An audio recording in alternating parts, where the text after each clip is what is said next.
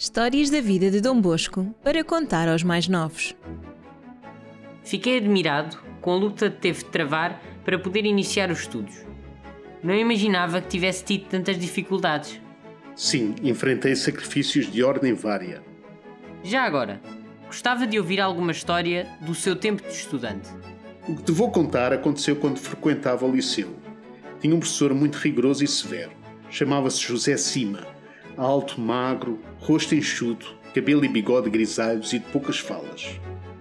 Numa das aulas abordou a vida de Agesilau, escrita por Cornélio Nepos. Eu não tinha o livro de texto comigo.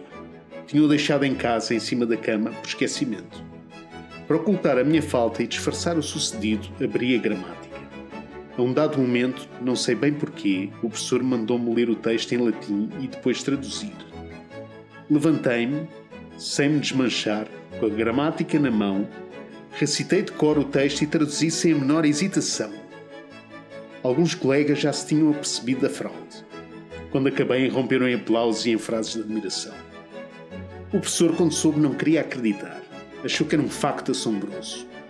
Deu-me os parabéns pela minha boa memória e recomendou-me que fizesse sempre bom uso dela pela vida fora.